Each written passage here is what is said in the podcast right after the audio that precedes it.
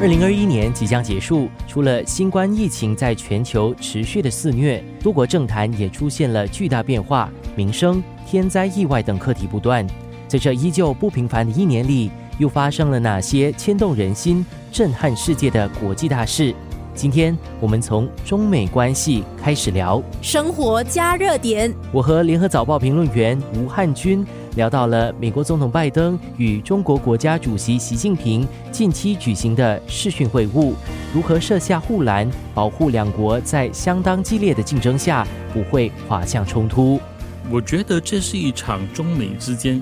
对各种课题的一次开诚布公的会晤了，嗯，就是双方都针对他们所关注各种的焦点课题，阐述了各自的立场，包括各自的底线。其实他们并没有针对这些课题达成共识啊，最多只能够说所谓的架设了护栏，也就是说，根据这些课题，他们的立场到哪里，然后他们的底线在哪里，大家不能够逾越的地方在哪里。可是我可以想象哦。中美这两个大国的博弈，基本上不太可能在未来的几年内会有怎么样的一个缓解，因为拜登今年初上台以来呢，本来中美两国的领导人都应该尽快的会面了，所以他们拖到今年底才会面的话，其实已经是有点迟了，我认为。其实，如果双方能够尽快的针对一些双方都有分歧的课题，能够达成一个底线，能够画下一个红线，知道大家的底线立场在哪里的话，其实我觉得对中美接下来的一个博弈是一个好事了。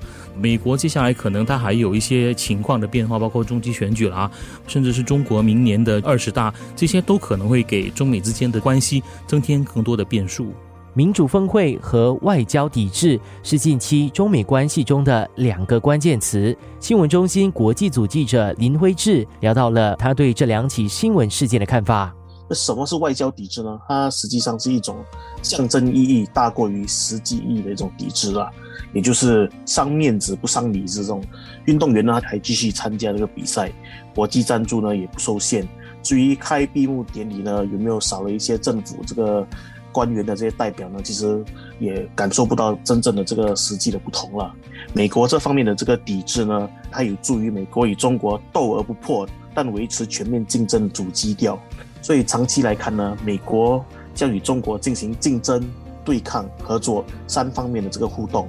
那也是有分析认为呢，随着中国在国际舞台上面的影响力增加，所以在应对中国的竞争的时候呢，美国单单不是靠自己的实力啊。他还要举着这个维护民主价值的这个旗帜，拉拢一些盟国、一些周边的国家来对中国进行施压了。所以，美国召集了一百多个国家和地区领导人呢，还有公民社的这个代表，以这个视频的形式举行了两天的这个民主峰会。生活加热点，复旦大学的政治学教授沈毅他说呢，这次的民主峰会呢，是拜登政府呢试图挽回自己持续下降的一个趋势了。所以他认为呢。美国开这个会呢，是为了针对中国，但是他说，中国必须带着这个欣赏的眼光去看待美国人为他们表演出一场为西方民主霸权走向黄昏的滑稽剧了。至于说美国是一个民主国家，但是他们近年来他们也是有一些民主脆弱的时刻。美国的两极分化呀，国会推动他的议程的时候也是会有问题啊。特朗普二零二零年选举的时候还质疑了美国的民主制度的选举的结果。在种种课题来说，美国身为民主领导人，他的那个地位其实不是特别的巩固的。但是在在这个时候做出这个峰会，生活加热点。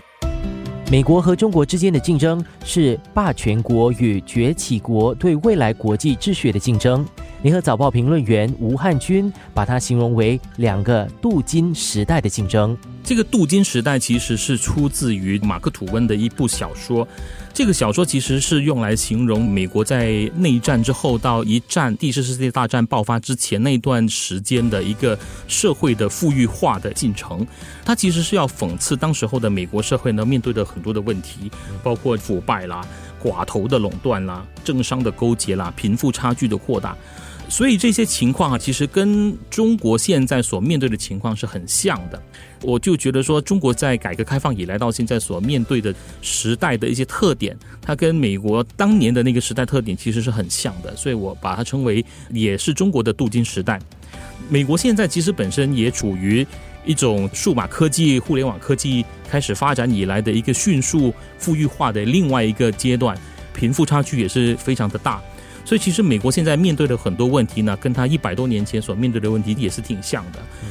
这两个国家在竞争之余呢，其实也是在竞争他们怎么解决他们国内社会的这个问题。所以他们竞争的除了在国际上的权利、国际上的话语权之外呢，也要竞争自己到底哪一种方式、哪一种社会制度、哪一种政治制度、哪一种经济制度能够更好的解决他们所面对的问题。